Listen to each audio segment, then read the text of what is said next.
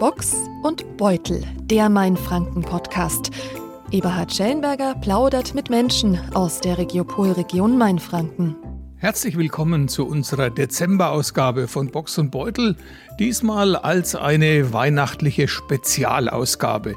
Ich darf Sie einladen zu einer mainfränkischen Rundreise zur Advents- und Weihnachtszeit. Wir sind beim Schokowerker im Schweinfurter Land, beim Weihnachtsbierbrauer in der Rhön, wir sind beim Packen vom Frankenkörble dabei und wir haben am Ende des Podcasts ein Mundart-Quiz. Also schön aufpassen, es gibt auch was zu gewinnen. Starten wollen wir aber im Landkreis Main-Spessart. Ja, alle Jahre wieder kommt das Christuskind und wo ist das Christkind seit 1986 in Mainfranken zu Hause und empfängt seitdem jährlich Zehntausende von Wunschbriefen?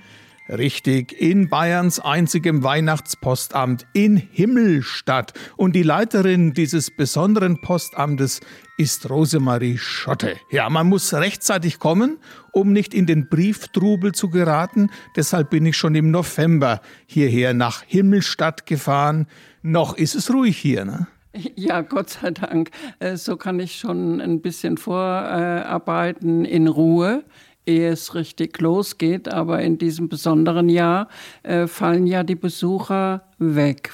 Wir können keine empfangen wegen der Corona-Pandemie und wir möchten alle Leute schützen und uns auch, vor allen Dingen auch die Kinder, die zu uns kommen. Aber da haben wir eine, uns etwas einfallen lassen. Wir haben ein Weihnachtsfenster und dorthin können die Kinder kommen, ihre Briefe durchschieben und sie erhalten wie jedes Jahr kleine Süßigkeiten und kleine Präsente. Das haben Sie im letzten Jahr schon ausprobiert. Selbstverständlich und das ist ganz gut angekommen. Und wir hatten auch Schulklassen hier vor dem Fenster und die waren ganz begeistert, weil das war ja mal was Besonderes. Wir sitzen hier im Rathaus am Kirchplatz 3. Wir gucken hinaus auf die Himmelstädter Kirche. Hier drinnen große Tische. Noch ist alles leer. Wie sieht es hier in ein paar Tagen aus? Ja, in ein paar Tagen, da wird es rund gehen. Das Christkind kann natürlich nicht alles selber machen. Das sind Helferlein hier vor Ort. Und die, die Briefe sichten, nachdem sie geöffnet wurden. Da haben wir einen Herrn, der sitzt ein Stock höher. Das ist mein Mann. Und der holt die Post in Zellingen, öffnet sie, bringt sie runter zu den Helfern. Wir sind allerdings nur äh, zu siebt, also sechs Helfer am Tisch mit Abstand, Schulter zu Schulter 1,50, Spuckschutzwände, äh, Hygienemaßnahmen, alles wunderbar. Ich habe auch einen, na, so ein Gerät, wo die Luft äh, gefiltert wird und äh, das klappt wunderbar. Rundwege, also äh, in unserem 42 Quadratmeter großen Raum passt das alles wunderbar. Es fällt natürlich die weihnachtliche Dekoration weg, weil wir den Raum brauchen. Hier sitzen sechs Helfer, drei, drei gegenüber, schräg gegenüber. Ich sitze in der Ecke, weil für mich vorne kein Platz mehr ist. Aber wir kommen ganz gut zurecht. Ja, dann äh, sind die Vorarbeiten geleistet und dann kommt ja bald die Eröffnung der Weihnachtspostfiliale am ersten Advent also am 28. Und da wird es dann so äh, richtig, geht's richtig rund. Ab dem Montag kommen die Helfer. Ich wir sind so ungefähr 38 bis 40 in diesem Jahr. Es sind einige Helfer im letzten, vom letzten Jahr ausgefallen, wegen Umzug, Krankheit etc. Aber ich habe Glück gehabt, ich habe wieder gute Leute bekommen. Leute denken immer, selbst die Himmelstädte, ach ja, da kommen halt so ein paar Briefle und die, da wird dann so ein äh, Druck weggeschickt und äh, gut ist. Aber dem ist nicht so. Es wird alles sehr genau gelesen und äh, beachtet und oft äh, Probleme eingegangen. Also es ist nicht ganz so einfach. Sie sind 80 Jahre jung. Ja, richtig aber nicht mehr lange. Am 6. Dezember äh, geht es dann ein Jahr äh, hoch, ja. Natürlich, die Frau des Christkinds auf Erden hat an Nikolaus Geburtstag, das ist doch klar, ja. Ähm, seit wann machen Sie das jetzt hier selbst als Leiterin? als Leiterin seit 1994 und 1993 war ich zum ersten Mal als Helferin hier. Wie viele Briefe kommen denn eigentlich so jedes Jahr? Was erwarten Sie? Ja, wir haben im letzten Jahr waren es äh, gut, äh, also über 70.000. Äh, wir hatten aber auch drei Jahre äh, schon 80.000 Briefe gehabt. Jedes Jahr natürlich, ich spreche immer von einem Jahr. Und ich weiß nicht, wie es dieses Jahr wird. Ist äh, wegen der Corona-Pandemie können wir mit mehr Briefen rechnen. Auf jeden Fall werden wir Briefe erhalten, wo Corona ein Thema ist. Und ich habe mit dem Christkind gesprochen, welches ja den Brief schon fertig hat für dieses Jahr. Und Corona wird auch in dem Antwortbrief vom Christkind ein Thema sein. Vor allen Dingen beklagen die Kinder das, obwohl ich ähm, merke, dass die Kinder äh, manchmal äh, sich mehr äh, drum kümmern, um die ganze Sache. Die tragen ihre Maske, ohne zu murren, also meistens. Sie haben hier im Saal Stellwände, da sind Briefe aufgepinnt. Vielleicht können wir mal aufstehen und hier ja, zu den Briefen hingehen. Vielleicht können Sie mal ein, zwei ein bisschen vorlesen. Also ich heiße Pünktchen, Pünktchen und bin neun Jahre alt. Eigentlich war ich das ganze Jahr über brav. Im Moment ist es in der Schule sehr stressig, da wir viele Tests für den Übertritt schreiben. Es wäre daher schön, wenn du mir ein paar Geschenke bringen könntest. Vielen Dank. Ich wünsche dir ein schönes neues Jahr. Den hier finde ich auch recht beeindruckend. Also liebes Christkind, ich schicke dir ein Geschenk für meinen Papa. Mein Papa wohnt im Himmel.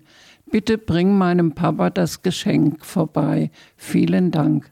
Was schreiben Sie denn so einem Kind dann zurück? Ich versuche immer, das Kind zu trösten und ihm auch sagen, dass sein Papa hier im Himmel jetzt sehr gut aufgehoben ist. Er hat, wenn er vorher Schmerzen hatte, die hat er einfach nicht mehr und es geht ihm sehr gut. Und wenn du deinen Papa in deinem Herzen trägst, dann ist er immer bei dir. Hier haben wir einen Brief aus Taiwan. Wir können ihn nicht lesen, weil er in, in Schriftzeichen ist. Ja, äh, aber hier steht eben der Name und I come from Taiwan. Ja, what do you want for your present? Der bekommt natürlich einen Brief zurück in englischer Sprache. Ich habe hier niemand, der mir das übersetzen würde und dann auch unseren Brief, den Brief vom Christkind, wieder in der Sprache dieses äh, jungen Mann, ich vermute, vermute, es ist ein Student, äh, dann wieder übersetzt. Das führt einfach zu weit und das kann man sich, können wir uns zeitlich auch gar nicht erlauben. Und ich denke, wenn jemand uns in seiner Landessprache schreibt, und dann kann ich auch einen Brief in unserer Sprache zurückschicken, beziehungsweise in Englisch. Und mit Englisch und Französisch komme ich überall klar. Hier haben wir einen klassischen Wunschzettel, wie man sich genau. vorstellt, genau. auf zehn Positionen, mhm. alles Mögliche von Playmobil und weiß ich was. Was schreibt man dem, dem Kind zurück? Es wird ja sicherlich nicht diese zehn Geschenke bekommen. Also es, nein, äh, auf die Geschenke können wir, äh, gehen wir auch gar nicht ein. Es sei denn, äh, wenn ein Kind sich ein Haustier wünscht und ähm, viele Kinder wünschen sich ja auch ein echtes Pferd, also keins von Playmobil oder äh, Lego, sondern echt muss es sein. Und da werde ich darauf hinweisen, dass ein Haustierchen nicht nur zum Kuscheln da ist, sondern es muss gepflegt werden, man muss mit dem Gassi gehen, es muss gefüttert werden. Man muss es also richtig umsorgen, auch wie äh, ein Schwesterchen oder ein Brüderchen. Ne? Also man sieht hier auch, ähm, wie bunt die Briefe verziert sind mit Schneemännern, mit, mit Tannenbäumen, mit Christbaumkugeln. Also die Kinder geben sich wahnsinnig viel Mühe. Ja, das kann ich nur bestätigen und das ist auch wunderschön. Das ist für uns auch eine Freude. Es kommt was von den Kindern schon im Vor Voraus zurück, sage ich mal. Wenn wir so einen Brief öffnen und dann strahlen wir auch und dann fällt es uns äh, viel leichter, auch äh, diese lange Zeit hier durchzuhalten. Wir sind ja auch ehrenamtlich, das muss man also immer wieder betonen, aber wir machen es mit Freude. Uns ist sehr daran gelegen, Kinder ein bisschen Freude zu bereiten, glücklich zu machen, zu trösten. Und das ist so, so äh, das, was ich jetzt von mir sagen kann und auch von vielen meiner Helfer. Sie haben jetzt vorhin bewusst den Namen weggelassen, das ist auch verständlich. Das heißt, für Sie gilt auch das Postgeheimnis. Sie erfahren ja auch so einiges aus Familien. Ja, selbstverständlich Postgeheimnis und ähm, Datenschutz. Das ist für uns ganz wichtig. Ich habe auch ein äh, Schreiben, welches ich jedes Jahr aufs Neue äh, den Helfern vorlege, wo es eben um die Geheimhaltung geht. Und die müssen mir das jedes Jahr von neuem unterschreiben, wenn jemand was weitergegeben hat, was er nicht machen sollte. Frau Schotter, aus wie vielen Ländern kommt denn eigentlich Post? Nicht nur aus Bayern oder Deutschland? Wir hatten bis 2019 aus 128 Ländern der Erde Post erhalten. Jetzt in diesem Jahr sind Mengen aus China gekommen. Also gestern äh, ein Postaufkommen im Verhältnis zu den deutschen Briefen das Vierfache ist gestern gekommen. Wie erfahren die das in China? Ja, äh, zum einen ist ja sehr vieles Mundpropaganda. Wenn jemand aus Deutschland dort ist, der das erzählt. Zum anderen, das ist, äh, glaube ich, das Größte, die äh, Chinesen sind, die haben ja auch gerne, die sprechen immer von Stamp, Stamps, also Briefmarken wollen die, äh, die Studenten. Und die schicken auch immer schöne Briefmarken und äh, auch innen äh, kleine äh, Postkarten, so kleine oder, oder normale, also äh, Masken habe ich schon bekommen. Im letzten Jahr haben sie Masken geschickt. Ein paar natürlich nur, ne, in was halt so in den Brief reingeht. Und äh, dann macht es, macht es die Runde. Und äh, so erhalten wir eben die vielen Briefe. Sie machen das seit fast 30 Jahren. Wie hat sich denn der Inhalt der Briefe verändert? Merkt man denn da, dass die Zeit vorangeht? Ja, selbstverständlich. Wir merken immer, was es gerade neu auf dem Markt gibt in der Spielwarenindustrie. Und äh, früher war es, also als ich 93 angefangen habe, war es schon anders als bei mir früher. Da haben die Kinder schon viel mehr Wünsche gehabt. Das ist ja eine ganz andere Zeit auch gewesen. Und äh, dann kam, also da war aber auch noch der Ball und der Schlitten und äh, Federmäppchen, Schulranzen äh, war damals auch schon Thema. Dann kam halt die Zeit, als es die Playstation äh, gegeben hatte, dann Handy, ein Cityroller. Und jetzt ist es so, da wünschen sich die Kinder, da heißt nicht mehr Handy, da heißt es Smartphone. Aber es gibt auch nicht materielle Wünsche. Ich denke, der Friede wird oft angesprochen, oder? Gerade wenn es auch irgendwo Krieg gibt. Ja, ja doch, äh, die Kinder schreiben auch, ich wünsche Frieden. Ich wünsche, dass alle Kinder auf der Welt was zu essen haben und dass sie nicht frieren. Sie erfahren ja doch auch einiges über familiäre Verhältnisse. Also da sind die Kinder äh, fast so ein bisschen wie, wie im Beichtstuhl, denke ich, oder? Dass sie auch ein bisschen was sich von der Seele schreiben. Ja, das ist richtig. Äh, Kinder sind sehr traurig. Zum einen, wenn ein Familienangehöriger geht. Vor allem ähm, sind sie traurig, wenn die Oma und der Opa nicht mehr da sind. Manche schreiben auch, äh, bitte, liebes Christkind, schick mir doch die Oma wenigstens an Heiligabend wieder zu mir. Und, äh, oder Papa, Mama, es ist ja auch ganz, ganz traurig, wenn ein Kind ein Elternteil verliert. Und, aber auch wenn ein Haustierchen geht, sind die Kinder sehr, sehr traurig und schreiben dann, schickt mir doch den Moppel wieder zurück. Und äh, ja, auch wenn ein Kind selbst krank ist, schreibt es das. Wenn es das nicht selber schreibt, dann schreibt es halt die Mama oder, oder die Oma. Die Omas sind ja da auch immer äh, sehr gefragt, weil man denen ja auch mal ein Herz ausschütten kann. Und ich denke, oftmals kann man der Oma mehr sagen als, als der Mama. Aber auch Mobbing in der Schule.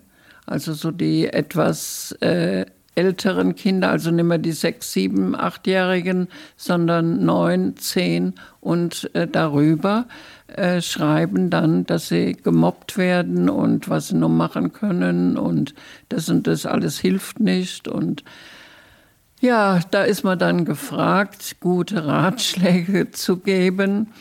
Schulische Leistungen ist auch ein Thema liebes Christkind, ich wünsche mir, dass ich in Mathe eine Eins bekomme und nicht wieder eine Fünf oder so.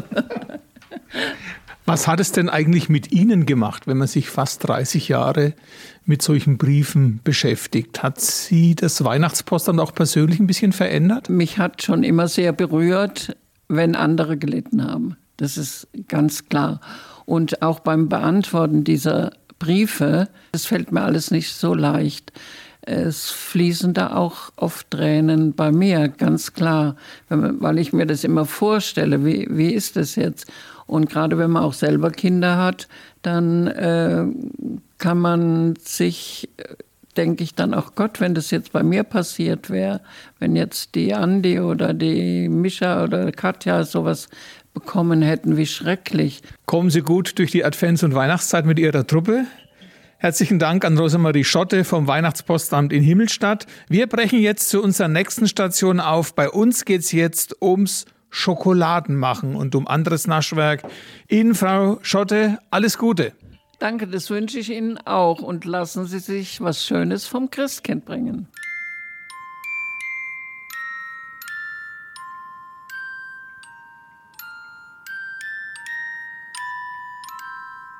Schokolade gehört gerade zur Advents- und Weihnachtszeit und so bin ich jetzt zu Volker Müller nach Hergolzhausen in den Landkreis Schweinfurt gefahren.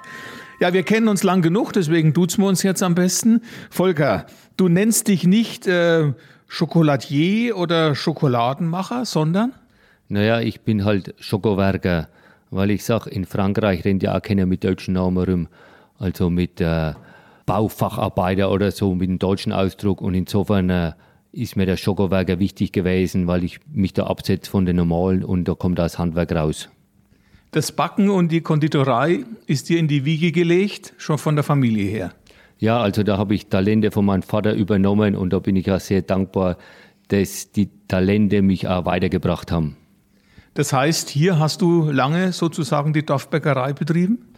Anfangs Dorfbäckerei 98, wie ich übernommen habe, und dann immer mehr in Richtung Schokolade, Konfiserie, Patisserie und natürlich auch Kurse für die Leute, die wohl Lust drauf haben. Und mit einem besonderen Namen, du hast dich Outback genannt. Wie kommt es? Genau, also ich war damals in äh, Australien unterwegs, 97, und habe dann gewusst, ich übernehme es von meinem Vater. Und Outback eben, da ist das fränkische Wort Beck, B-E-C-K, integriert gewesen. Und weil wir auch im Hinterland waren, hat es optimal gepasst. Engelberts Outback Konditorei. Ja, aber wie gehört, jetzt hast du dich immer mehr der Schokolade gewidmet. Gerade jetzt in der Advents- und Weihnachtszeit, Schokolade gehört da schon dazu, ne? Na, ohne Sch Schokolade geht gar nichts. Also ich sage französisch Schokolade und auf Fränkisch halt Schokolade. Und dir war es immer wichtig, Qualität zu bringen?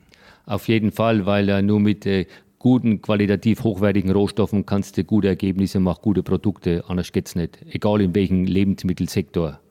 Was macht denn gute Schokolade aus? Es kommt darauf an, ob es Konsumschokolade ist oder Edelschokolade, dann natürlich, ich vergleiche es immer gern mit dem Winzer, wenn der in seinem Wengert unterwegs ist. Und bei uns gibt es halt auch die Wengert in Südamerika, Mittelamerika, Afrika und jede Bohne schmeckt anders und schon bei der Bohne fängt es an. Also bei der Kakaobohne? Ja, freilich bei der Kakaobohne, nicht bei der Kaffeebohne. und du warst auch in früheren Zeiten eigentlich weltweit unterwegs, zumindest in Richtung äh, Südamerika, um gute Kakaobohnen zu finden. Ja, das kommt mir eben auch zugute. Also ich war 94 das erste Mal Südamerika unterwegs, von Ecuador, Peru, Bolivien und Brasilien und 2007 eben äh, auf Plantagen als einer der ersten unterwegs, habe Schokolade importiert. Also ich kenne ziemlich viele Gebiete, wo die besten Bohnen wachsen. In welchen Ländern ist es? Ja gut, äh, Ecuador, Peru, Venezuela da oben rum, aber mittlerweile kommt auch aus dem asiatischen Raum, Indonesien, kommen auch Ingredienzien, wo man gut verwenden kann. Wie stellst du fest, dass der Kakaobohne gut ist? Na, ich, ich sie erst einmal. Ne? Erst einmal Kauen? Ja, ich erst einmal ein wenig drauf rumgekaut. Dann merkt man schon, also, ob sie aus Afrika kommt oder aus Südamerika. Und da habe ich mich auch gewundert. Also ich war heuer beim Kollegen und habe nicht gewusst, welche Bohne das ist. Und habe ein wenig drauf rumgekaut und sage, hm, schmeckt mir so nach Esmeraldas, Ecuador. Und dann hat er gesagt, ja, ja, stimmt. Und ähm, du hast bis heute dorthin Kontakte? Ja, ja, klar, und äh, von früher. Und die kommen mir natürlich jetzt auch zugute, da ich jetzt auch von der Bohne bis zum Schokolademaschinen habe, äh, wo ich selber Schokolade herstellen kann. Machen wir mal erstmal deinen weiteren Lebensweg. Ähm, okay, du warst hier sozusagen der, der Dorfbäcker, aber das allein hat dir nicht genügt. Ja gut, der Dorfbäcker wollte ich nie sein, war ich ja nie. Also die Leute wollten mich immer kitzeln äh, und haben gesagt, ja guten Morgen, Herr Beck. Dann habe ich gesagt, ja danke, Konditor. Also von, vom Wesen her bin ich lieber Konditor, weil es einfach kreativer ist. Und damit habe ich angefangen. Ja, meine erste Ausbildung war Bäcker, aber zum Glück habe ich dann Konditor gelernt. Und was hast du hier dann an Konditoreiware in Hergolshausen und darüber hinaus angeboten? Ja gut, äh, es ist dann von Törtli, Pralinen, Hochzeitstorten, Catering, süße Buffets, äh, alles, was die Süße des Lebens ausmacht. Und was waren das für besondere Pralinen? Pralinen mit Schnaps aus der Region und eben auch mit meinem Schokolade aus Ecuador. Da habe ich mich schon absetzen können damals von anderen und eben alles handwerklich hergestellt. Bin ja oft gefragt worden, ja, wenn ich 1000 Pralinen bestelle, was kosten die? Dann habe ich gesagt, so und so viel. Und was kosten 5000? Dann habe ich gesagt, genauso viel, weil ich habe nur zwei Hände, die sind jetzt schneller bei 5000. Es gibt ganz besondere Produkte, die mir aus deiner Vergangenheit in Erinnerung geblieben sind, zum Beispiel die Mähfischli. Das musst du mal beschreiben. Ja gut, die Mähfischli, äh, da kommt mir meine Kreativität zugute. Mähfischli habe ich dann mit Mährettich gemacht und da habe ich einen Kumpel, einen fränkischen Kumpel, der war in der Steiermark, frisch geriebene Meerrettich herstellt und dann habe ich eben da Wortspielerei und Geschmackserlebnis verbinden können. Die Mähfischli, wie sie auch, der, äh, sollen ja so groß sein wie der kleine Finger vom Kielan auf der alten Mähbrücke und meine waren genauso groß, waren aus Edelschokolade und innen drin eben die Edelfüllung mit Mährettich und ein Eibenschnaps. Meerrettich und Schokolade, das schmeckt. Er hat optimal harmoniert. Man muss halt das Gesamtarrangement finden. Jetzt gehen wir mal noch mal in die Weihnachtszeit. Was gab es da bei dir Besonderes hier in Herkulshausen zu kaufen? Ja, ganz oben dran waren die Heinerli, wo auch nicht ganz normal waren. Da habe ich auch verschiedene Schnaps, auch Tongabohnengeist mit reingetan. Und dann äh, Lebkuchen, Plätzli, nicht zu vergessen der schwäbische Stollen in Franken. Wieso der schwäbische? Naja, erstens mal habe ich das Rezept damals vor die Schwaben mitgenommen und dann habe ich ja immer gesagt, die Leute brauchen ja Geschichten. Und wenn ich jetzt fränkischer Stollen gesagt hätte, dann hätten sie nicht so oft nachgefragt. Und so hat er jeder nachgefragt, oh, schwäbischer Stollen, also kommt man schon mal ins Gespräch und dann hat er auch super geschmeckt. Dann war die Katze schon im Sack. Was ist das Besondere an einem schwäbischen äh, Christstollen? Ja, normalerweise Spanier, die Schwaben immer, aber das Rezept, da war viel Butter drin, da ist auch nichts gespart worden. Äh, gute Rosinen, gutes Zitronat, Orangenschad und dann noch schön getränkt und nachher nochmal sehr viel abgebuttert, nach dem Backen direkt. Ich habe gelesen irgendwo, du hältst sowieso die Franken für die, für die besseren Schwaben?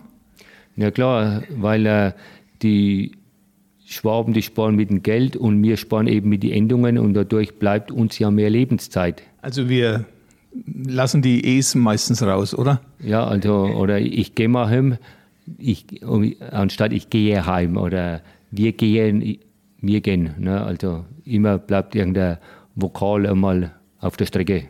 Und wie war das mit dem kürzesten fränkischen Satz? Hast A, E, E, Ü. Wie bitte? Hast A, E, E, Ü. Und ausgeschrieben? Auf Hochdeutsch oder auf Deutsch? Wie du willst. Hast A, E, E übrig. Hast du auch ein Ei übrig? Wie wichtig ist dir eigentlich der Dialekt? Man merkt schon voll durch, ne? Also egal, ob ich bei den Schweizer war, da habe ich immer gesagt, was wollten ihr Schweizer? Ich bin der Original Schweizer Franke. Und auch jetzt, wenn ich bei den Schwaben bin, äh, jeder weiß, dass ich Franke bin. Und das lasse ich mir auch nicht ausreden.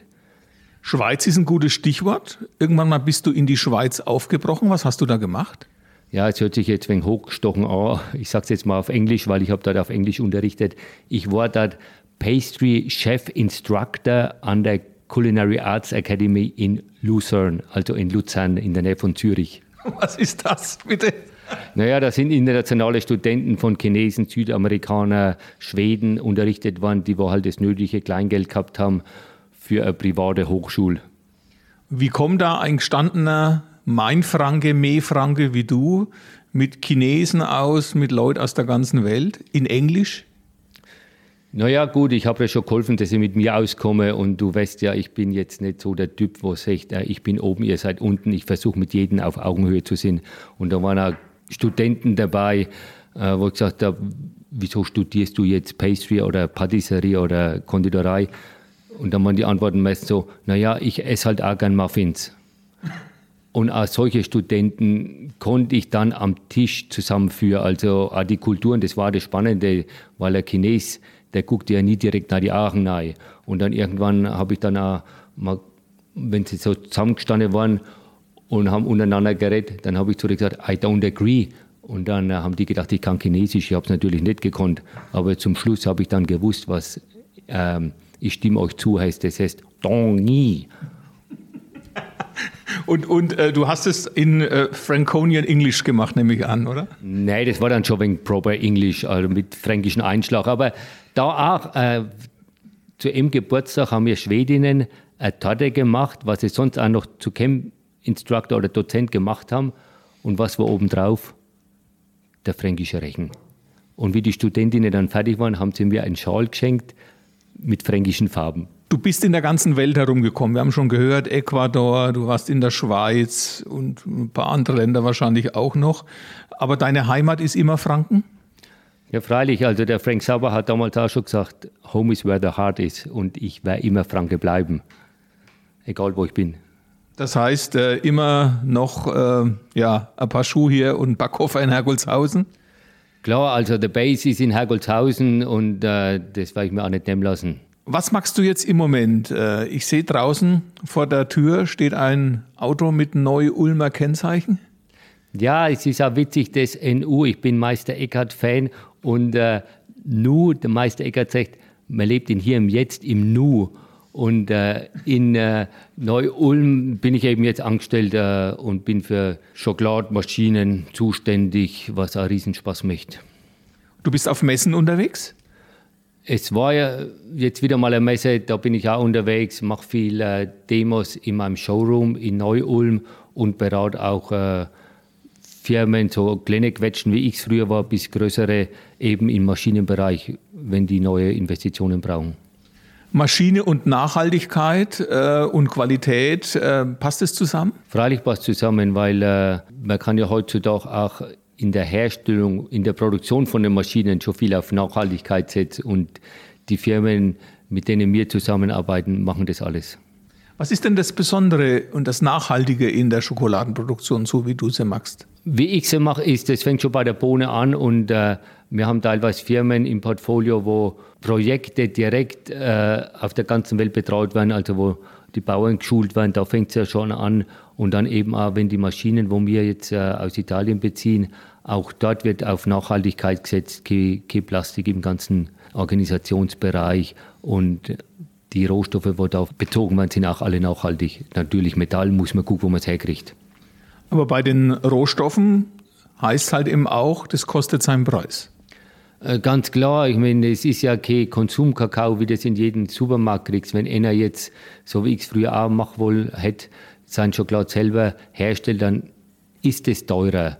Und wenn du da im kleinen Bereich nicht auf Qualität setzt, dann brauchst du gar nicht anzufangen. Jetzt, wenn man dich so sieht, würde man sagen, Fränkisch, du bist ein dürrer Kerl. Schokolade setzt bei dir nicht an oder, oder schmeckt er dir nicht? Naja gut, das habe ich schon früher immer gesagt, wenn die Leute gefragt haben, sag mal, gell, du isst gar kein Schokolade. habe ich gesagt, vielleicht mehr wie du. Und das habe ich immer gesagt, äh, die Produkte, wo ich gemacht habe oder wo, wo ich ja esse, sind wie, wie oder VV, figurfreundlich. Wenn du so ein bisschen dein Leben überblickst hier aus der Dorfbäckerei, die dann natürlich auch Konditoreiware hatte in Hergolshausen, über die Schweiz, jetzt nach Neu-Ulm, bist du zufrieden? Ja, also äh, wir sitzen ja da am Tisch und ich sitze oft hier am Tisch und fange einfach das Heulen an. Also ich sitze dann da, gucke zum Fenster hinaus und dann kommen mir die Tränen und ich denke einfach, wie geil ist das denn?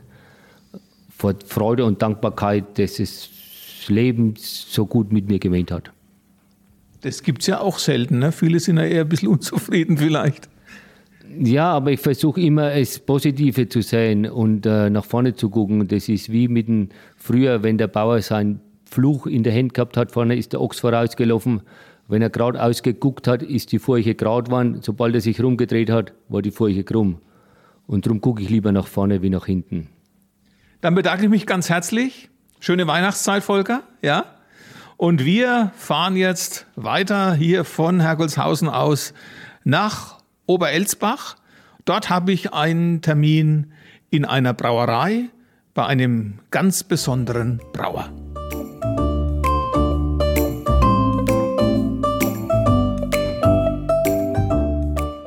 Und schon sind wir in Oberelsbach in der Rhön im Landkreis Rhön-Grabfeld. Hierher gelockt hat mich das Winterbier der Paxbräu, das wunderbar in unseren Weihnachtscocktail von Box und Beutel passt.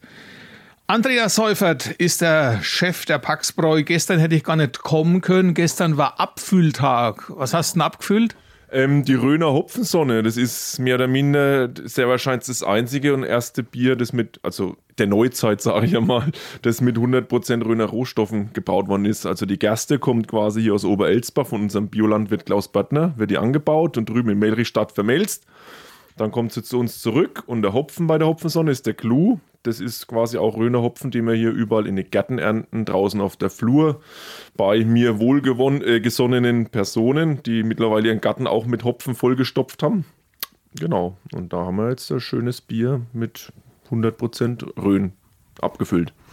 Die Leute wundern sich vielleicht, warum der Schellenberger den Andreas duzt. Wir haben uns einfach gerade auf du geeinigt. Du bist so ein Typ, oder? Ja, ich tue mir schwer mit dem Sie. Okay, dann machen wir das auch so. Ähm, hierher gelockt hat uns das Winterbier, das einen wunderschönen skandinavischen Namen hat. Julöl. Julöl. Wie bist du da drauf gekommen? Ja, also ich, ich mache ja immer diesen Bierkalender mit für jeden Monat ein anderes Bier und ähm, da habe ich mir halt mal überlegt, irgendwie, keine Ahnung, also was wird zur Weihnachtszeit passen, habe dann halt mal die ganzen, was weiß ich, Blogs und Foren angeschaut, was da halt so international auch los ist. Und dann bin ich halt irgendwie dabei ge hängen geblieben bei den skandinavischen Winter- und Weihnachtsbieren. Und Jule, äh, Jule Brück, das sind ja diese hm, Weihnachtsbiere, zur so äh, Wintersonnenwende. Und da sind dann oftmals auch gerne ähm, wie heißt, ähm, Gewürze drin und sowas, ne? So Gewürzbiere. Und da habe ich gedacht, na, das, das willst du doch mal ausprobieren. Du warst gerade mal draußen, hast mal schon ein bisschen was abgezapft. Ich denke, wir trinken einfach mal, oder? Wohl, genau. Dann, äh, zum Wohl. Oder muss man jetzt Skoll sagen? Oder? also, auch, Gut, dann trinken wir ein, ein dunkles Bier. Trüb Mm, sehr würzig. Was ist da so alles drin? Ähm, ja, also Bier dürfen wir es ja gar nicht offiziell nennen. Das ist eine Brauspezialität, weil es ja nicht nach dem Reinheitsgebot ist. Also natürlich neben Wasser, Malz, Hopfen, Hefe, was sagen wir die Grundlage eines jeden Bieres ist. Ähm, haben wir da viel Honig drin von unserem örtlichen Imker, dem Klaus Spitzel hier zum Beispiel. Ähm, haben Orangenschale, Koriander, Zimt, Nelken, Piment, Sternanis, Rumrosinen und Vanille. Und jedem gestandenen mainfränkischen Brauer dreht es jetzt den Magen rum, oder? Was du da so reintust. Ja, die müssen es probieren, dann finden sie es vielleicht auch ganz lecker. Aber ja, mein Gedanke war irgendwie so, da zu landen von, von den Zutaten zwischen ähm, Christstollen und Lebkuchen. Und man darf es nicht Bier nennen? Nee, darf man nicht Bier nennen. Also nicht, nicht in Deutschland. Von deinen ganzen Kalenderbieren ist da überhaupt ein Bier dabei? Ja, also ich sage mal, es sind ja das Jahr über mache ich 20 bis 24 Kreationen, nenne ich es jetzt einmal. Und davon sind vielleicht vier oder sechs maximal nicht dem Reinheitsgebot entsprechen. Aber keine Chemie, kein Mist, sondern halt einfach wirklich, was weiß ich, wenn es ein, ein, ein, ein Mango-Ale ist, dann ist halt Mango mit drin, ne? Zum Beispiel in, in der nächsten Form. Also kein Konzentrat, keine Aromen, sondern einfach, wie es halt natürlich mehr oder minder draußen vorkommt. Du bist aber gelernter Brauer. Ja, bei der Würzburger Hofbräu habe ich meine Ausbildung gemacht von 97 bis 99. Ähm, war dann auf der Meisterschule Und genau, und dann bin ich hier dann bei meinem Onkel in der Rhön hängen geblieben.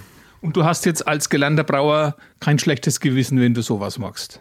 Nee, nee, nee. Also das habe ich mir spätestens abgewöhnt, als ich den Biersommelier gemacht habe, den Lehrgang dazu. Und dann habe ich einfach gesehen, was außerhalb des deutschen Bieräquators einfach möglich ist. Und dann habe ich für mich einfach die Entscheidung getroffen, möchte ich auch haben, möchte ich machen, aber halt ähm, auf natürlichem Wege.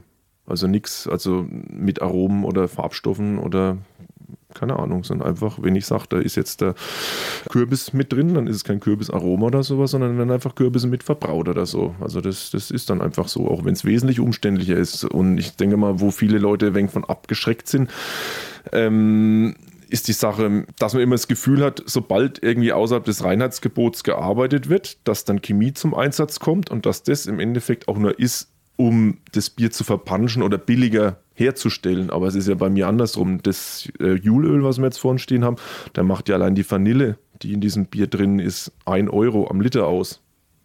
Also das macht es nicht billiger. Wie viel hast du davon gebraut? Ähm, 3000 Liter. Und die werden jetzt äh, im Dezember dann abgefüllt? Genau, Anfang Dezember werden die abgefüllt. In große Flaschen? In meine Literflaschen, ja. Und die gehen weg? Noch nie was übergeblieben. Jetzt schauen wir mal dein Leben an. Das ist ja ganz, ganz vielfältig. Ähm, geboren, glaube ich, in Fulda, dann warst du in Würzburg, dann bist du wieder hier nach Oberelsbach, dann wieder Würzburg. Und dann, nachdem du dann Brauer warst, bist in die weite Welt hinaus. Ja, genau. Also hätte ich mir damals auch nicht gedacht. Also als ich mich entschieden habe, den Brauerberuf zu erlernen, da war irgendwie bei mir ganz hinten dran gestanden, beziehungsweise für mich gar nicht vorstellbar, dass es ein, ein Beruf ist, mit dem man quasi international rumkommt. Ne? Aber ähnlich sehr wahrscheinlich wie halt das deutsche Handwerk, Bäcker, Metzger, Brauer, Köche. Obwohl Koch ist mehr international, aber ähm, ja, Schreiner, Zimmerleute oder sowas, ne? das ist halt einfach, wenn man will, man, man kann wirklich die Welt sehen. Also von der Rhön aus quasi auf eine weltweite Brauerwalz. Genau. Und wo warst du alles? Ähm, also angefangen hat es mit mir, also ich habe mir das ja nie vorstellen können, mein, mein, mein, meine Heimatscholle Würzburg, da bin ich aufgewachsen, da war ich in der Grundschule, da war ich am Gymnasium, da war ich in der Ausbildung, da habe ich Zivildienst gemacht, den ganzen Case habe ich in Würzburg gemacht. Ich konnte mir das ehrlich gesagt nie vorstellen, von Würzburg wegzugehen. Und dann war es nach der Meisterschule das erste, wo es mich hingetrieben hat, Vietnam, so aus Zufall, ein halbes Jahr. Und danach war ich dann wieder ein Jahr lang in der Heimat, aber mit dem starken Wunsch wieder nach Asien zu gehen. Da war ich zwei Jahre in Asien. Danach bin ich dann irgendwann im Betriebnehmer bei der Firma Hubmann in Kitzingen quasi ähm, untergekommen und die haben mich dann halt zirkulieren lassen. Da war ich dann zwischen kurz vor Sibirien bis runter nach Kapstadt irgendwie so ungefähr. Da habe ich den Globus bis auf Amerika eigentlich alles gesehen. Ich glaube, Hubmann hat äh, Brauerei Brauereien gebaut, ne? Genau, Brau Brauanlagen im großen Maßstab, also für die Industrie mehr oder minder waren damals, ähm, hat es drei, vier Hersteller gegeben weltweit und eine davon war Hubmann. Also heißt jetzt nicht mehr Hubmann, sondern GEA oder GEA Brewery Systems aufgekauft worden, aber ja, alte Brauer wissen mit Hubmann noch sehr viel anzufangen. Und was hast du dann dort gemacht? Hast du dann die Brauereianlagen aufgebaut oder hast du ein Bierbrauen gelernt oder hast du Bier gebraut? Naja, ich meine, sagen wir, gerade wenn, wenn mit, mit, mit, der großen Industrie halt irgendwie verhandelt wird, dann wird eigentlich nichts einfach so verkauft irgendwie, sondern gibt es immer Garantien, die der Hersteller einhalten muss. Und mein Job war jetzt dabei, sagen wir mal, wenn es Gießen hat, Extrakt ausbeuten oder dass man jetzt das, sagen wir mal, in 24 Stunden 10 Sude produzieren kann oder sowas ist zeitlich, dass ich quasi den, den, den, den Computern, die quasi das Ganze gesteuert haben, gesagt habe, also die die Werte habe beibringen müssen, dass halt die Garantien sowohl zeitlich wie auch qualitativ eingehalten wurden. Genau, und da war ich halt dann immer auf den Baustellen, wenn mehr oder minder die Montage fast beendet war und habe dann quasi die, die Anlage trainiert, sage ich mal. Hast du denn von deinen Weltreisen in Sachen Bier dann auch was an Können mitgebracht, was du heute ja, anwenden kannst, wenn du zum Beispiel eben deine Kalenderbiere machst? Ja, also gerade aus meiner Zeit in Asien habe ich halt natürlich also viel, viele, viele Gewürzbiere, auch dann mit, mit Chili, Zitronengras, Ingwer, Koriander und sowas, ähm, wo, wo, im Endeffekt eins zu eins zurückzuführen sind auf meine ja, sensorischen und, und, und, und küchentechnischen Erlebnisse da. Ne? Was ich gegessen habe, was ich gemocht habe, was ich da kennengelernt habe. Ja, und ich bin ja wirklich nach Vietnam auch damals gegangen, ähm, sagen wir mal, aus, aus, aus dem Nutella-Brötchen Frühstücksäquator rüber, wo es an der Tagesordnung war, zum Frühstück eine Hühner- oder Rindsuppe mit viel grünem Koriander zu essen. Und es war für mich halt ein Clash of Culture. Also es hat lang gedauert, bis ich mich daran gewöhnt habe. Ne? Aber mittlerweile mag ich Koriander sehr gern. Aber dann bist du doch wieder zurück nach Mainfranken, bist hier in Oberelsbach sesshaft geworden. Wie kam es dann zu der Paxbräu? Ja, das war immer schon auch bei diesen Inbetriebnahmen oder als ich im Ausland war, ähm, habe hab ich immer schon zu Hause ein bisschen gebraut, beziehungsweise mein Onkel, der der hat mir die Möglichkeit einfach zur Verfügung gestellt. Das war auch wieder mehr oder minder Zufall. Ähm, es hat ein Dorfbraus gegeben in Oberelsbach. Das ähm, wollten sich die alten Herren wieder herrichten, aber der Bürgermeister wollte kein Geld rausrücken und ich habe gesagt, also Onkel werden noch nichts irgendwie irgendwo rein investieren, was uns nicht gehört irgendwie. Am Ende verkaufen sie es, reißen es ab und sowas wir haben unser Geld da drin stecken.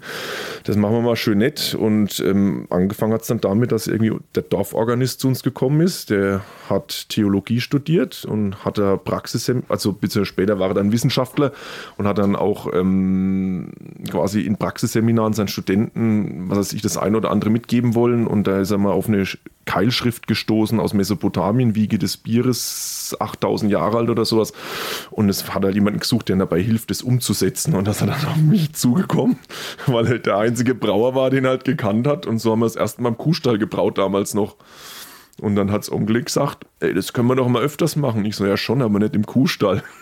Und so hat sich das dann irgendwie entwickelt, so stückchenweise. Dann habe ich dann halt in dem gefliesten Kuhstall irgendwann oder im umgebauten Kuhstall ist braun angefangen. Irgendwann sind Leute gekommen, haben gesagt, uh, wir haben gehört, hier wird Bier gebraut, können wir denn was kaufen? Ich so, boah, das habe ich eigentlich nie vorgehabt, Bier zu verkaufen und sowas. Und so ist es dann halt irgendwann passiert. Und wie kam es dann zu Paxbräu? Mein erster Meisterschulentag war der 9-11. Also da weiß ja scheint jeder noch, was er damals gemacht hat. Ne? Und ich komme halt von meiner Meisterschule nach Hause, den ersten Tag, und sehe, wie sich das zweite Flugzeug in den zweiten Turm reinbohrt. Und da war natürlich eine ganz andere Zeit. Also hat jeder dann über Krieg und Frieden und Terrorismus diskutiert, auch angehende Braumeister. Und ich hatte zur Frohnatur vom schönen Link Niederrhein aus Korschenbruch ähm, hinter mir sitzen und wenn wir abends dann mal in der Kneipe waren, um das Geschehen, das Tagesgeschehen in der Meisterschule zu verarbeiten, dann hat er ihm als Trinkspruch ausgebracht, ähm, drum lasst uns Schwerter zu Zapfhähnen schmieden, trinken für den Frieden, was ja eigentlich, sagen wir, umgewandelter Spruch ist von der Friedensbewegung, beziehungsweise ganz ursprünglich aus der Bibel.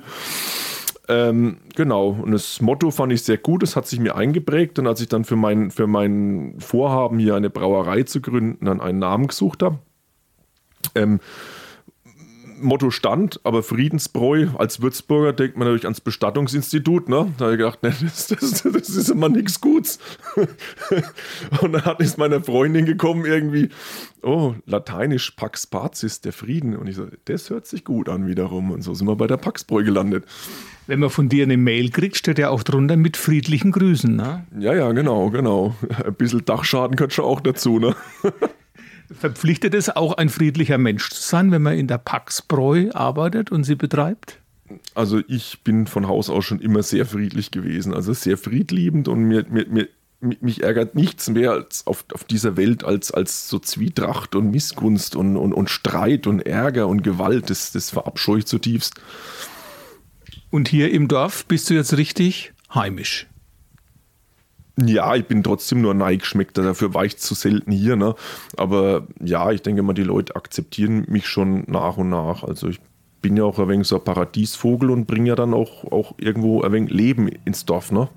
Aber trotzdem, dein Bier schafft ja zumindest raus aus Oberelsbach, also im Supermarkt meines Vertrauens in Würzburg steht Paxbräu. Ja, das ist ja, weil ich ja immer noch bis vor kurzem auch in, in Würzburg mehr oder minder gewohnt habe. Und dann war das natürlich naheliegend, wenn ich heim zur Familie fahre, dass das Auto voll ist mit Bier. So kommt es irgendwie dazu, dass mehr oder minder mein, mein, mein erstes Vertriebsgebiet und das Wichtigste und Größte halt einfach auch ähm, ja, Würzburg ist. Aber ich kenne Leute, die sagen, Paxbräu ist für mich Kultbräu, Kultbier. Das freut mich, das ehrt mich. Ich kann es nicht ganz verstehen, aber es ist schön, dass es so ist. Oder wenn es so ist. Ich vermute mal, du brauchst nur Bier, das du selber gern trinkst. Ja, das ist immer so bei mir das alleroberste, alleroberste Direktive. Braut das, was dir schmeckt und nicht, was die anderen erwarten würden oder was sie mögen. Und ich sage auch nie, dass es jetzt jedem alles schmecken soll oder muss, sondern es wird jeder bei den 24 Sorten dieses Jahr über gibt halt seinen Favoriten finden. Ne? Aber das sind 24 eher ungewöhnliche Sorten. Also das ist nicht das Traditionelle, was man so an mainfränkischen Bier irgendwo kriegt. Mm, ja, ich sag mal, das Ungewöhnlichste ist im Großen und Ganzen, auch bei den traditionellen Sorten halt, dass sie einfach unfiltriert sind. Ich glaube, so viele Brauereien gibt es nicht, vor allem dann die größeren, die, die nicht filtrieren, was aber auch dann mit der, mit der Haltbarkeit zusammenhängt. Wenn man Bier, sagen wir mal, ein halbes oder ein Dreivierteljahr im Geschäft stehen muss, dann muss es natürlich filtriert sein, aber die Umschlagszeiten habe ich ja eigentlich gar nicht. Ne? Also von daher, das, sagen so, ist das, wo mich von herkömmlichen Bier meistens, sagen wir mal, ähm, unterscheidet. Aber ja, selbst ich, ich brauche ja auch ein helles oder, oder sagen wir ein Bernsteinfarbenes, also so Lagerbiere, so klassische. Ähm, aber ich versuche natürlich immer auch einen gewissen Twist, eine gewisse Besonderheit mit reinzupacken. Also jetzt zum Beispiel mein Vollbier, was so meine erste Sorte war und was ich auch am, am meisten immer noch verkaufe und wenn alle Stricke reißen, auch am liebsten noch trinke, das, ähm, das hat halt einfach, setzt sich ein wenig ab, weil es eine dunklere Farbe hat. Also nicht wirklich hell, nicht wirklich dunkel. Und was macht es besonders? Ein wenig Karamellnoten leichte und Rauch. Also ich habe da ganz leichte Rauchmalzanteile, einen kleinen Rauchmalzanteil mit drin, was eine leichte Rauch, äh, Rauchnote mit ins Bier gibt, was man ja vom Schlenkerler aus Bamberg. Du kannst sagen, Glenz äh, Röner Schlenkerler. Ja, aber, aber ganz, ganz klein, ganz winzig, winzig, winzig. Erweng. Erweng. Und wie muss man das äh, sich vorstellen, ähm, wenn die Brauerei hier läuft, da steht dann nur Andreas Säufer drin? Naja, das schaffe ich mittlerweile nicht mehr. Also ich habe dann also schon zwei zwei Lehrlinge ausgebildet. Sowohl den ersten wie auch den zweiten habe ich, also den ersten habe ich auch ein, zwei Jahre als Gesellen behalten. Der wollte dann auf Meisterschule gehen. Also nicht, dass ich den dann rausgeegelt habe oder der wollte dann einfach sich, sich weiterbilden oder der war so gut in der, in der Lehre, dass er ein Stipendium bekommen hat und dann halt auf Meisterschule dann mitgegangen ist. Und der andere, der ist jetzt immer noch da, seit drei Jahren oder sowas, den ich ausgebildet habe. Also ja, es kommen schon aber auch immer die richtigen Leute zu mir und sowas. Ne? Aber wir sind auf jeden Fall nicht mehr alleine und ähm, ich denke mal, dass wir im nächsten Jahr, wenn es weiter so läuft, dass wir auch schauen, dass wir zu dritt wieder werden, kommen. Das heißt, es läuft gut. Ja, also ich sage mal, ich glaube, das Bewusstsein für besondere Getränke, Biere ähm, oder überhaupt ja für, für besonderes Essen und Ernährung, das hat sich jetzt, das haben wir in der Krise schon irgendwie, glaube ich, gesteigert.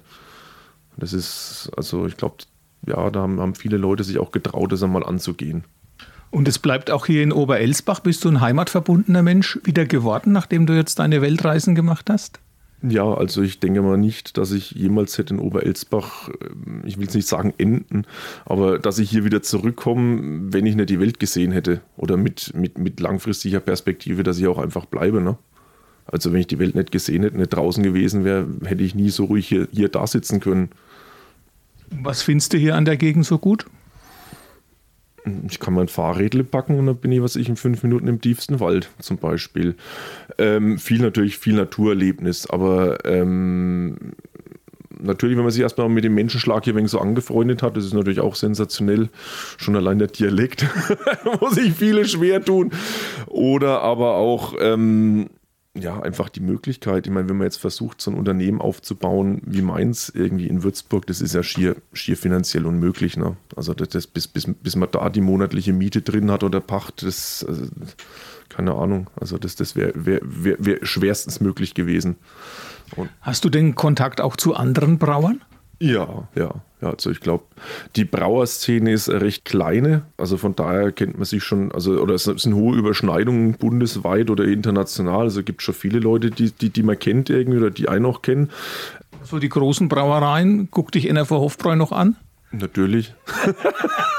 ich meine, im Endeffekt muss man wirklich sagen, ähm, ich hoffe, das klingt jetzt nicht irgendwie zu abgehoben, aber im Endeffekt, man verkörpert ja ein bisschen auch irgendwie den Traum vieler Brauer dass, dass das mit der eigenen Brauerei und sich selbstständig machen und das brauen und herstellen, worauf man einfach Lust hat. Ne? Und ähm, von daher habe ich da selten irgendwie jetzt, dass ich böse Kritiken gehört, jetzt die, sag mal, abseits dessen waren, was wirklich berechtigt war oder einfach, sag mal, konstruktiv.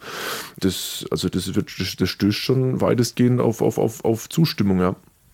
Blicken wir mal aufs, aufs nächste Jahr. Wie sieht es mit deinen Planungen aus? Kalenderbiere, kannst du schon ein paar verraten? Ich muss, ich muss weg. Natürlich bin ich mit der Planung nicht so weit, wie ich möchte. Aber hast du ein paar schon im Kopf? Ja, also ähm, ich, ich habe mir vorgenommen, den schwärzesten Doppelbock des Universums zu machen. 2012 in meinem ersten Jahreskalender hatte ich ein, ein, ein Pumpkin Ale. Ähm, da will ich quasi eine, eine, eine, eine überarbeitete Version, ein wenig kräftigere machen, mit Kürbissen. Vielen Dank, dass ich bei dir sein durfte. Wir stoßen nochmal an auf das Wunderbare. Ja, danke Andreas. Und wir gehen zur letzten Station. Ich breche auf nach Waldbüttelbrunn und treffe dort zwei junge Leute, die haben während der Pandemie ihr Projekt Frankenkörble kreiert. Und es hat auch was mit Weihnachten zu tun.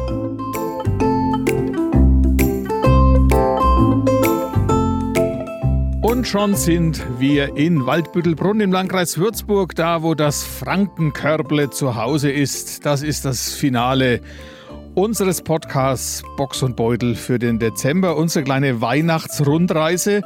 Frankenkörble, dahinter stecken Jochen Schmidt und Thomas Keub. Ja, äh, Thomas, das ist ein bisschen auch das Ergebnis der Pandemie, oder? Dass hier das Frankenkörble füllt. Auf jeden Fall. Wir waren lange Zeit zusammengesessen. Wir hatten ja viel Zeit, Jochen und ich, in der Pandemie. Und wir wollten was Gutes tun für die Region, für Franken. Und sind so dann zum Frankenkörbchen gekommen, ja. Man sieht es auch hier, es stapelt sich fast zur Decke, möchte man meinen. Die Spankörbe und dann ein äh, Zierband in den fränkischen Farben, rot und weiß. Ähm, was kommt denn in diese Körbe hinein? Also wir haben diverse Angebote für unsere Kunden, ganz nach Geschmack und äh, Fasson, zum Beispiel Wurst, Schnaps, Bier, Brot ganz lecker. Jetzt auch zu Weihnachten haben wir einige Specials, äh, einen herrlichen Christstollen zum Beispiel oder auch Weihnachtsgewürze. Also die ganze Bandbreite ist gegeben und äh, man kann es auch bei uns auf der Homepage alles wählen, was man gerne möchte. Und von wem bezieht ihr das jetzt? Ja, von vielen kleinen regionalen Partnern, hauptsächlich kleinen Familienbetrieben, ähm, die wirklich 24-7 rund um die Uhr für ihr Produkt dastehen. Aber wir haben uns darauf spezialisiert, wirklich hier im Umkreis von Würzburg 50 Kilometer Partner zu suchen, ähm, ja, die wir mit dem Frankenkörbchen unterstützen können. Denen ging es ja wahrscheinlich jetzt in der Pandemie auch nicht so gut. Die waren ganz dankbar. Auf jeden Fall. Am Anfang dachten wir auch, oh, mal schauen, was die Partner so sagen. Haben uns nicht ganz so ernst vielleicht genommen am Anfang, aber mittlerweile, weil das Frankenkörper immer bekannter wird und wir auch, äh, sind die Partner schon ja, jetzt hellhörig geworden, was wir so treiben und was wir machen. Und ich denke auch, dass der ein oder andere jetzt auf jeden Fall uns fest einplant und uns fest auf dem Schirm hat und dann auch sehr dankbar dafür ist, dass wir das machen, ja.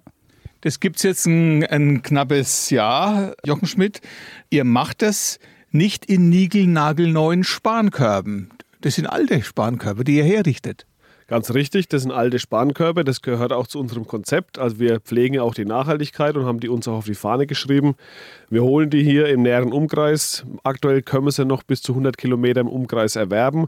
Und dann beginnt erst der Stadtschuss zum Herrichten der Spankörbe, weil von der Abholung der gebrauchten Körble bis wir die so weit bekommen, dass wir die wirklich schön versenden können und der Kunde sich auch freut, da ist es eine lange Strecke und ein weiter Weg.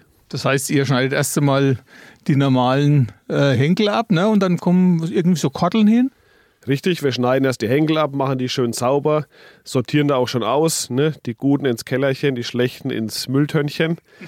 Und äh, dann kommen diese Kordeln hin, dann haben wir es leichter mit dem Versand, dann wird es ausgepolstert, es kommt noch eine Banderole außenrum. Wir machen da ganz tolle Deckel drauf, also die machen wir auch selber, die werden zugeschnitten von uns, werden bespannt mit den jeweiligen Musterstücken, was zur saisonalen Aktion gerade passt. Zum Beispiel jetzt für Weihnachten haben wir ganz tolle Muster, die halt weihnachtliche Stimmung dann erzeugen sollen. Ja, und dann gehen sie anschließend über die äh, Qualitätssicherung vom Thomas und mir. Und dann, wenn wir sie für gut befunden haben, dann können sie befüllt werden und gehen schließlich zum Kunden. Also eine weite Strecke. Und die Körble haben bestimmte Themen. Vielleicht können wir die mal hören. Wir haben erst gedacht, wir, wir lassen uns Namen von unseren Kindern irgendwie, äh, benamen wir die Körbchen. Aber sind dann da relativ schnell wieder davon weggekommen und haben uns, ja, alte fränkische ja, fast bayerische Namen ausgesucht, wie zum Beispiel das Schmangerle. Das ist so unser größtes Körbchen aktuell, was wir im Sortiment haben.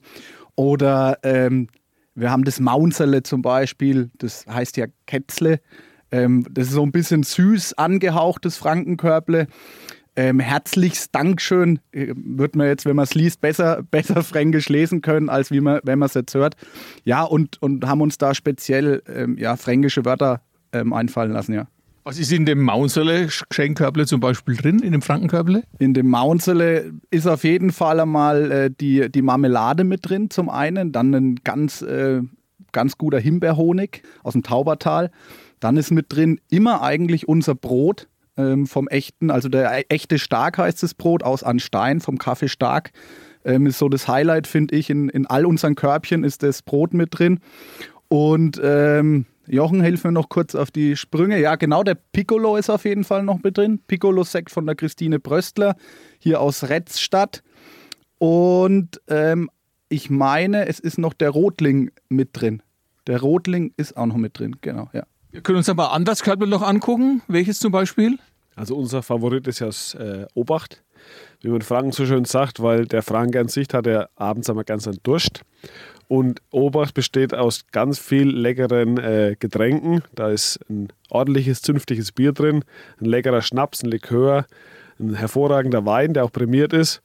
Und damit es nicht ganz so eintönig ist und wir Franken als Alkoholiker abgestellt werden, haben wir uns noch gedacht, wir schmeißen noch ein Brot, eine Wurst und einen Senf mit rein. Aber wichtig ist, es muss aus Franken kommen, aus Mainfranken in dem Fall sogar. Ganz genau. Wir haben uns die Region richtig abgesteckt, also maximal 50 Kilometer sind wir im Umkreis. Einmal, um das logistisch äh, gewährleisten zu können und dann wollen wir hier einfach die Region stärken, weil wir Franken, das sagt man immer, nichts geschenkt ist, glaubt genug. Es sind ja einige hervorragende Produkte und wirklich super Unternehmer und die haben es verdient, einfach in die große weite Welt getragen zu werden und das schreiben wir uns mit dem Frankenkörper auf die Fahne ein bisschen erfindungsreich war der Franke schon immer, ja, und da in diese Kategorie gehört auch das Frankenkörble. Aber man muss dazu sagen, ihr habt ja in Anführungszeichen einen ehrbaren Beruf, ne? Ihr macht das am Abend. Genau. wir haben äh, gesagt, äh, bevor wir jetzt irgendwelchen Trash-TV anschauen am Abend auf dem Fernseher, äh, nutzen wir lieber die Zeit unter Kumpels, ähm, hier in den Keller zu gehen, zum Jochen ähm, und hier produktiv zu werden und was, auf Fränkisch gesagt, was Gescheites zu machen. Und ähm, ja, das findet alles am Abend meistens statt. Also wenn die Kinder schlafen, Jochen hat ja drei Jungs und ich drei Mädels. Ach, wie passend. Genau, auch noch im selben Alter, wer es genau wissen will. Und ähm, ja, da bleibt die Zeit einfach am Abend und wir nutzen die so, so gern einfach zusammen, weil wir uns super verstehen. Und ähm, ja, dann machen wir was Produktives, was für uns und äh, was auch noch für die Region gut ist. Dann wird erstmal rumgetackert, oder? Bis der Spankorb fit ist.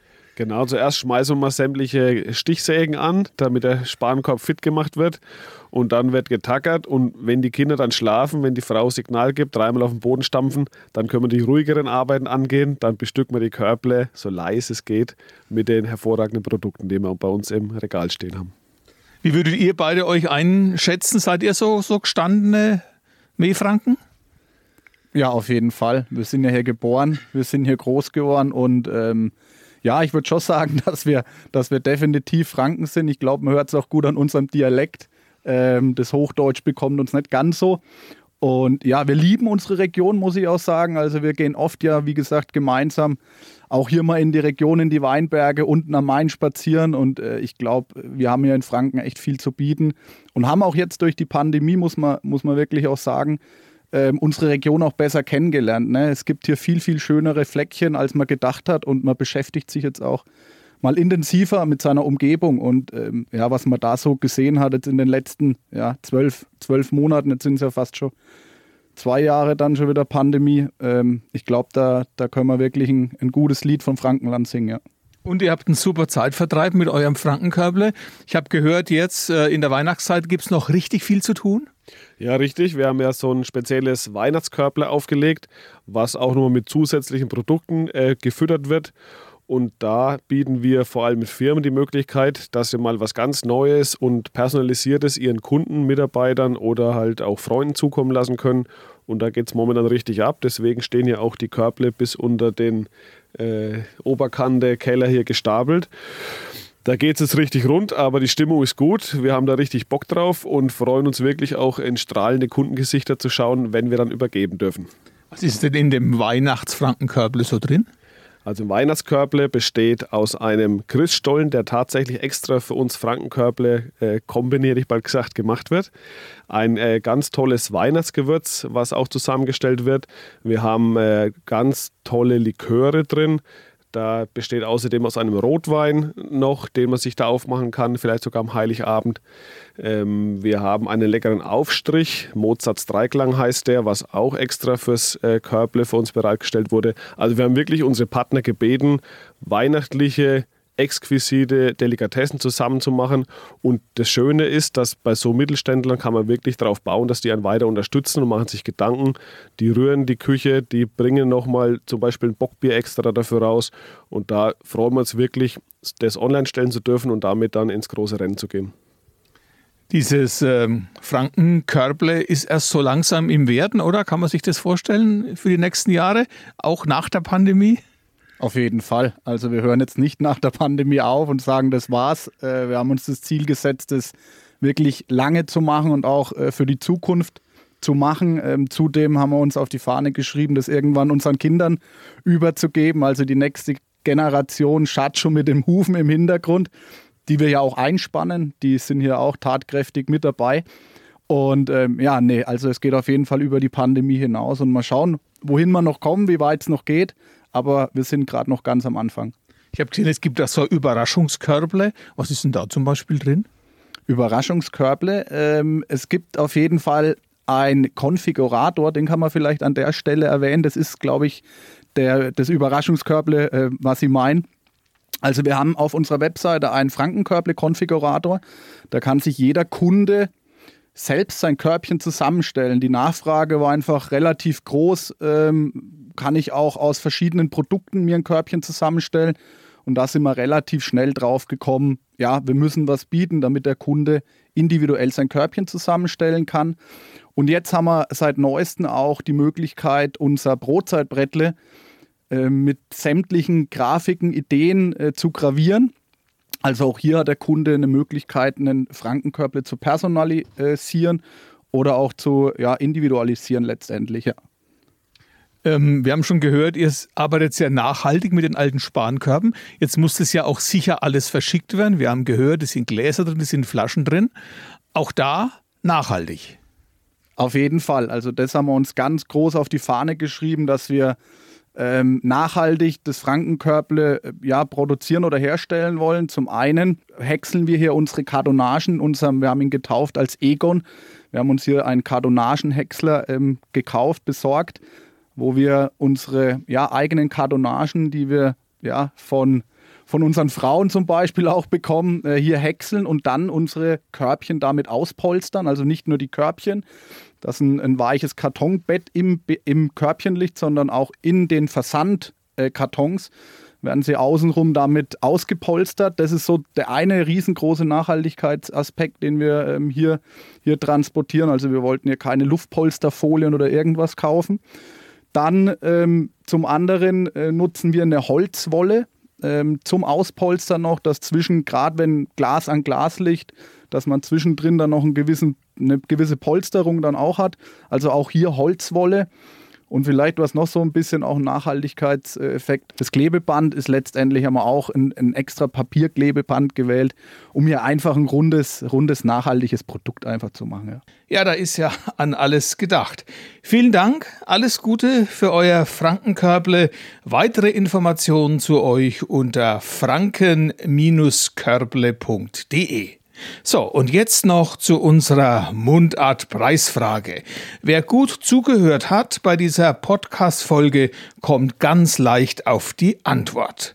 Wir wollen wissen, wie lautet einer der kürzesten fränkischen Sätze? Wie lautet einer der kürzesten fränkischen Sätze? Vielleicht bei Unsicherheit nochmal reinhören. Mitmachen lohnt sich auf jeden Fall. Zwei wertvolle Preise werden unter den richtigen Antworten ausgelost. Zum einen die neuesten Bluetooth-Kopfhörer von Apple, die AirPods Pro. Und es gibt als weiteren Preis den hochwertigen Lautsprecher von JBL, und zwar den JBL Charge 5. Die Antwort bitte in einer Mail zusammen mit Postadresse und Telefonnummer an info at meinfranken.org. Info at meinfranken.org. Das Ganze bis zum 31. Dezember. Bitte abschicken. Die Gewinnerinnen und Gewinner werden im Januar schriftlich informiert. Schöne Advents- und Weihnachtstage und ich sag Ade.